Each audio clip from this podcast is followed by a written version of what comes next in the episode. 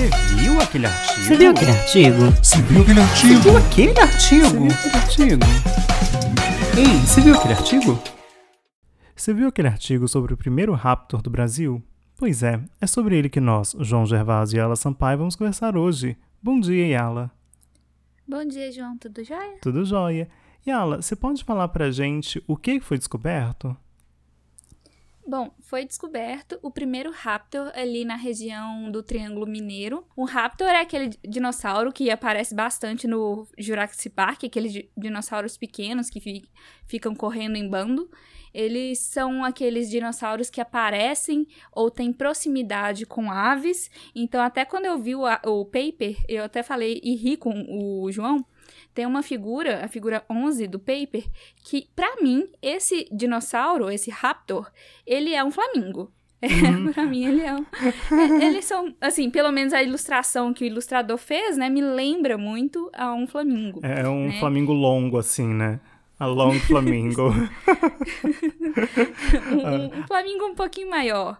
E aí, ali fica uma bacia que eles chamam de grupo, grupo Bauru, Isso. que aparentemente é uma região é, extensa brasileira que tem assim vários registros fósseis de vários dinos no, assim vem desde a região lá do Paraná sobe passa por São Paulo Minas Gerais pega um pouco do Mato Grosso então é um- uma bacia grande que tem várias concentrações de, de, De fósseis, ossos né? de dinossauro né de fósseis E, e bastante E- diversificado, né? Parece que não são só. Sim. Agora tem terápodas também, né? Olha aí que bacana que é esse.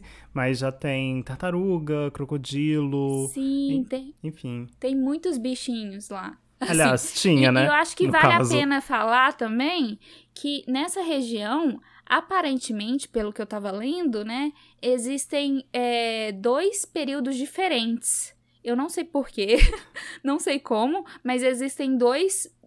eu- Existem eu registros sei fósseis de dois períodos diferentes, né? Exatamente, né? Porque teve várias formações rochosas passando uma por cima do outro. Eu não sei explicar como, nem porquê. Não, então, pensa Mas da eu sei seguinte forma. Vai passando o tempo, a... vai Uhum. sendo depositado terra, né? Então, há alguns milhões, alguns ou vários milhões de anos atrás, está mais profundo do que uns mais recentes, né? Sim, sim. E eu acho interessante a gente falar também que esse essa esse fóssil encontrado não é recente, não foi encontrado Uhum. ontem ali. Foi acho que tem uns 30, 40 anos que ele foi encontrado por um pe- pesquisador chamado Prince. É o sobrenome dele, porque eu não me atrevo a falar o nome dele. Não é Price? E ele. Price? Eu vou falar Prince. Price, sei lá. ele é um dos primeiros paleontólogos brasileiros e a expedição deles é, procurou. é, procurou e guardou vários fósseis. E até hoje ainda tem gente estudando esses fósseis encontrados por ele. Vale falar que ele já faleceu, né? Então. Então, esses esses fósseis não são novos. Eles foram é, encontrados, localizados por um grupo do Lopa, é, numa região é, próxima ao Triângulo Mineiro, há muitos anos atrás, há uns 40, 50 anos atrás. Eu, eu não me recordo a data certa da recuperação desses fósseis. Mas, na época, ele não foi identificado como nada. Ah, vamos colocar uma tagzinha aqui que a gente não sabe o que, que é. E aí esse fóssil ficou simplesmente guardado, arquivado.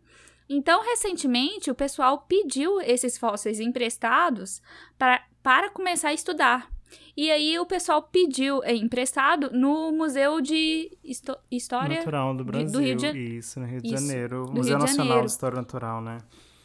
Sim, e vale, assim, salientar, né, o triste fato que aconteceu, né? Em 2018, o museu pegou fogo e os registros e o fóssil é, virou pó, né? É, é, assim, para todos os efeitos, encontra-se desaparecido, mas provavelmente foi Sim. carbonizado, né? Então a gente perdeu um registro fóssil que, né, é, é o é único registro fóssil, então é o registro, era o registro fó- fóssil mais bem conservado, que mostrava a presença desses, oh meu Deus, Unenlaginia, aham, Desse rapto. Exato, aqui no Brasil, né? E isso infelizmente aconteceu, né? Mas o grupo já tinha fotos do fóssil, já tinha documentações desse fóssil. Ele já estava, pelo menos, tipo, durante o processo que estava no, no Museu Nacional, ele foi bem documentado. Então, você consegue, tem fotos no, no artigo e tal. Isso é uma coisa super legal também, que muito, muito, muito, muito, muito material em museu ainda nunca foi estudado, sabe? Uhum. Porque uh, pra, pra gente que é da, da, da parte molecular, parece esquisito isso de você ver uma coisa que você não sabe o que, que é e ignorar. Mas pra galera. Parece Ah. muito estranho, né? Aham. Tipo assim, ah, tem, tem algo ali, mas Ai, e aí, vai ficar guardado? Pois é, mas pensa pe- pelo lado da, da, da paleontologia, né? Você tem uma região super farta em fósseis, sabe? Tem muito, muito fóssil diferente. Nem todos esses fósseis é necessariamente na sua área de estudo, né? É tipo, Sim. a gente tá pesquisando câncer e daí a gente descobre uma proteína que vai afetar, sei lá, como é que é? Gastrite. Isso sabe, pra gente não faz sentido essa analogia, mas seria algo mais ou menos assim. Você fala, tá, essa proteína tá aqui, que bom que ela existe. Mas assim, eu com isso. E muitas vezes é isso, quando eles vão fazer as escavações, eles vão recuperar tudo, né? Não vai falar, "Hum, isso aqui eu não quero, Sim. vou deixar. E, e, na verdade eu acho que é um jogo de quebra-cabeça também, né? Tipo assim, qual parte é do que, né? Então vamos analisar pedaço por pedaço. Ok, isso se encaixa com isso. Isso aqui é um animal. Ok, esse não é Uhum. parte desse animal. Então vamos separar. Ok, esse animal parece que faz parte da minha área de estudo. Eu vou estudar ele. E- Isso. E, aí vai, né? É, tipo, então é, é bem interessante isso, né? E esse é um desses casos, né? Que tava guardado, né? Tava na, na coleção, né? Do, do museu. E foi pedido para estudo e fez um estudo super legal que ah, resultou nisso, né? Aliás, a gente tá falando esse estudo, o nome do... É, é um, um- um- o primeiro, né? Raptor brasileiro, a gente não falou nem o nome dele, né? Que é Ipupiara lopai. E Sim. daí você tá pensando, tá, bacana, mas o que, que significa isso, né? E essa, eu, eu acho legal essas, esse negócio de dar nome, sabe? Eu acho super bacana. E Pupiara ah, vem de, de, uma, de um mito que é aquele que vive na água. E como ele era um raptor que comia peixes, né? Uma das coisas, tipo, da interpretação biológica que foi feita do fóssil, né? Por conta da dentição dele, é que ele se alimentava provavelmente de peixes. E aquele que vive na água é do mito de Tupiã. E daí ah, os pesquisadores acharam que seria interessante dar o nome de Pupiara pro gênero, né? Eu também achei super interessante. epíteto específico, ah, Lopai, vem justamente por conta do Alberto Lopa, que foi o pesquisador que, que escavou esse material. Então eles juntaram as duas coisas, né? Ipupiara do daquele que vive na água e Lopai do, do pesquisador que, que encontrou. Eu achei isso super legal, assim, sabe? Até me ajuda a lembrar esses nomes, né? Eu não sei se eu já devo ter falado. Eu sei que eu falei aqui uma vez sobre o gênero de Pantera, né? Mas eu não sei se eu falei que eu adoro sistemática, sabe? Eu acho. Aliás, eu não adoro estudar sistemática porque eu acho difícil, não sei nem ler uma chave mais, né? Na minha graduação talvez soubesse. Mas eu gosto muito de, de- dessa nomenclatura científica, assim, eu acho, acho super bacana. E, enfim, não só eles propuseram a nomenclatura para esse novo, para essa nova espécie, como também eles propuseram um novo clado, né? Que. Uhum. Oh, meu Deus, vamos lá.